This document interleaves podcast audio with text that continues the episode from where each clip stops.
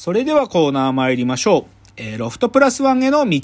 えーこのコーナーはサブカルリテラシー、サブカル知識の低い株式会社私は社員に竹之内がサブカル魂を注入し、いつの日かロフトプラスワンでのイベントに呼ばれる存在にまで自分たちを高めていこうという意識向上コーナーです。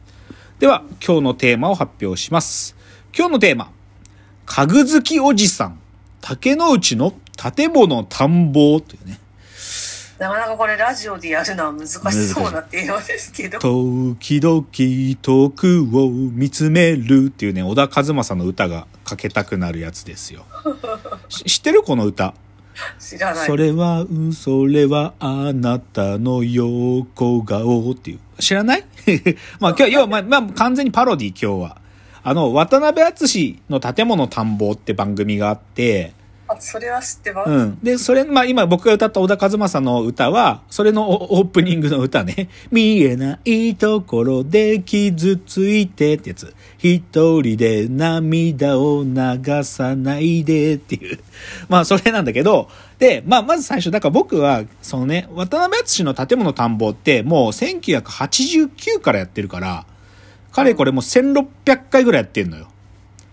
で、今やってるのにもうすっげえ早い時間で、土曜の朝4時半からやってんのね。今 土曜の、うん早いよ。もう BS テレ朝で少し再放送ややってたりするけど、でも、なんか最新版っていうか、地上波では土曜の4時半なんだよね。でも未だにファン多い、多いからさ。で、僕もこれ実は姉ちゃんとこの番組見るのが好きだったのよ、子供の頃から。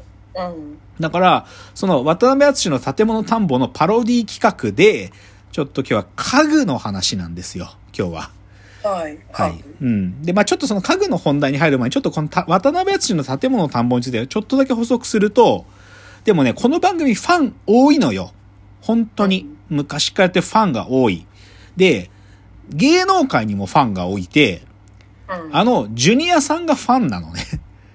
千原ジュニアさんがこの番組の超熱狂的なファンで、えで、実際ね、その、ジュニアさんがいろんな自分のトークとかで渡辺敦の建物探訪の話とかするから、あの、うん2018年の正月にね、1月2日3日のふ、に2日間連続で、ジュニア、あの、家好き芸人大集合スペシャルっていうのをやって、うん。熱狂的な番組のファンのジュニアさんと、あとは広島大学で建築学部を出てる田なこあの、アンガールズの田中さんを呼んで、渡辺篤史と3人でお宅を訪ねるっていうのがあったのね。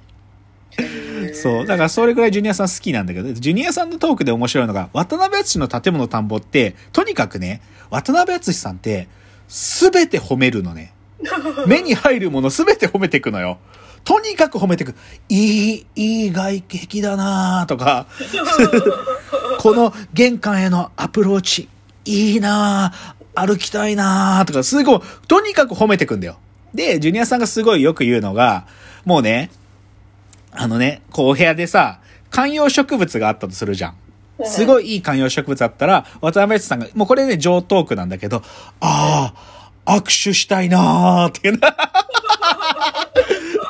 すごくない？観葉植物に握手したいなって言える？そう、だから そういう意味でも渡辺敦さんはすごいんだけど、で、だからそういう意味でも、まあ僕はだからそういう渡辺敦の建物探訪とか見てきた中で、僕ね、実は家が好きなんですよ。家っていうか、建築っていうか、実は僕は東工大入学した時の所属してたのは、まあ社会工学科ってなんだけど、実は1年生の時って、なんていうかな、建築学部とか土木工学科と同じ分類に入るから、僕製図とかもやってたの。へー超嫌いだったけど。うん。なんか嫌いじゃないんだけど苦手だったんだけど、でも、建築みたいなのは昔から好きなのね。で、うんで、じゃあでも今日はどっちかというと、建築、その家建てる方じゃなくて、その建築の中に配置される家具の話をしたいんですよ。家具。はいはいはい。うん。で、家具はね、本当に僕はね、好きなんです、実は。家具好きなんです、私は。はい。で、どれぐらい好きかっていうと、もしね、僕は、もう一人生生まれ変わったとしたら、生まれ変わったとしたら、僕は家具職人になりたいんですよ。へえ、うんそんなに好きなんですうん、ね。家具職人になりたい。僕はね、なんていうか、こう、いい家具を作る自信がある。いい家具を作る、いい家具をデザインする自信があるし、職人として、あの、じょこう、技術も磨きたい。家具職人として。だからそれくらい僕は家具が好きなのね。で、でまあ、でも、それを好きになったタイミングってのは、やっぱり、群馬にいた時はさ、実家暮らしだし、所詮渡辺篤の建物探訪を見てもさ、あ、この家かっこいいなとかいうぐらいで、家具には目はいかなかったのよ。やっぱり家具に目が行くようになったのは、やっぱり東京に来て一人暮らしを始めてからなのね。うん。だからちょっとそういう意味では、言っちゃえば僕の家具に目が行くタイミングっていうのは、僕が引っ越して新しい住居に変わっていくたんびに、こう家具ってものへの気持ちがちょっとずつ変わってきたっていう、そういう経緯があるわけ。うん。だからちょっとその家具の、どっちかというと僕がまず、まあ大きくね、僕はす今まで3回引っ越しをしてるんですよ。人そんなに多くないの、人生の中での引っ越しは。だから、その3回でどういう風に僕との家具の距離感が変わってきたかっていうのを最初にちょっと、あの、紹介しておくと、まず、あの、2000年に、まあ、群馬県から東京に出てきて大学生になるわけだけど、で、僕はだ東工大の近くの大岡山ってとこに住んでたのね。うん。で、ここがまず僕の家具好きを、まあ言っちゃえば開いてくれた。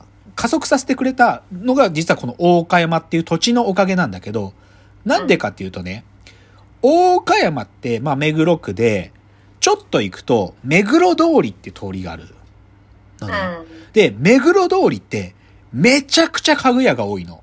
そうですよね。うんそう。だから僕はね、自転車乗って、目黒通り行って、もうずーっと家具屋さんうろうろうろうろしてたわけ。うん。それ趣味だったの。で、他にもね、目黒通りだけじゃなくても、自由が丘とか、もうちょっと行った九本仏とか、その辺にも実はポロポロ家具屋さんとかいくつかあるのよ。だから、うんその大岡山時代は自転車乗って、まあ、金ない学生だったけど、家具屋を見て回るっていうのは僕の趣味だったの。うん。で、その中で、どう、まあ、どうしても手に入れたいと思うものを買ったりしてたんだけど、うんで、それが僕の、えー大岡山時代最初の家具との距離が一番近づいた時期なの。で、その次に僕はね、あの、大岡山から、あの、まあ、もともと竹野内家の持ち物である、あの、一軒家がですね、あの、千葉県の松戸にあるんですよ。うんで、そこに僕は暮ら、そこで暮らすことがね、2006ぐらいから始まるのね。うんだからそこの松戸は実は一軒家なのね、一軒家。で、一軒家そこに僕は一人で住んでたんだけど、そこで言っちゃうと、今まで大岡山時代はさ、所詮学生が住んでる 1K のアパートだよ。それが一軒家になったことで、これ家具めっちゃ買えるじゃんっていう風に、家具収集が加速していくのね。っていうのが、その松戸一軒家時代なんだけど、この時の一つ僕の重要なトレンドは、でもね、どういう家具がその当時は好きだったかっていうとね、えっと、昭和の、なんていうか、高度成長期とか、あの頃に作られた昭和の時代の家具っていうのが僕は好きだったんだよね。なん、例えば。例え、まあ、例えばっていうかね、な、まあ、理由を聞くとわかんだけどね、なんかさ、でも僕いっぱい家具集めたいからさ、うんいろいろ揃えたいんだけど、でもさ、やっぱり存在感がある大きい家具買っちゃうとさ、他のもの置けなくなったりするじゃない？ああ、うんイケアの家具みたいな。まあそう、強烈なでかいやつね。なんだけど、実は昭和の家具って一つ大きい特徴があって、その当時の日本はやっぱり団地に住まわれてる方もまだ多かったじゃない？つまり日本の家って狭かったのよ。で、昭和の頃に作られた家具って実はワンサイズ小さいのね。うんちょっと小さい。の。だから、そうすると僕はさ、たくさん家具を集めたいから、うんそういう意味でちっちゃい家具、ちょっと小さめなサイズの、その感じがすごい好きで、なのえで、ー昭和のね、まあ当時の団地とかの人たち用に作られてる家具とかたくさんあって、そういうのを集めてたのがこの松戸時代。へえ、はい昭和の家具。そうなんですよ。で、じゃあ、それから次、えっと、え、ここでいよいよ今の自宅っていうか西新宿に2014とかぐらいに引っ越してくるんだけど、うんで、この西新宿では、基本的にどういう家具との付き合い方してるかと、実はね、あんまりこの西新宿に来てから、まあ、大きいソファとかは買ったんだけど、もともと持ってたものを使ってるんね。今も基本的には。なんだけうんど、その持ってた家具を、これをね、今はオフィスのアイテムとして使ってるんですよ。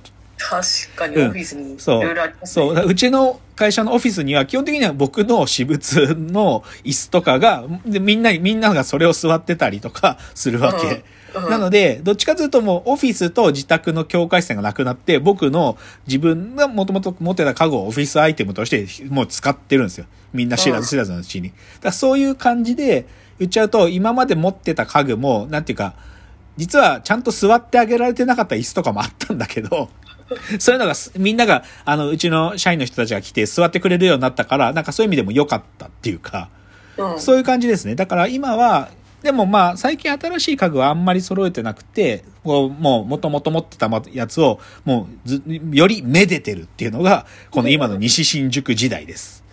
はい。っていうので、だから大きく、まあ、さ大きい引っ越しは3回なので、その3回で、今日はね、どういうふうに、まあ、っていうかね、まあ、し端的に言えば、この家具おすすめってことをひたすら紹介したいのが今日なんですよ。僕が持ってる家具でこういうのがあって、これはいいんですよっていうのを、まあ当然音声での配信ですから、皆さん見れないんだけど、でもググると出てくるやつを紹介したいと思うんでなるほ、ど、なるほど。なんで、それ、そういう僕のおすすめ家具の紹介。あと、家具と建築家の映画っていうのも紹介したいんです、今日は。家具と建築家が出てくる映画っていうのも紹介したいと思うんで、今日は家具特集で次のチャプターから進んでいきたいと思います。では次です。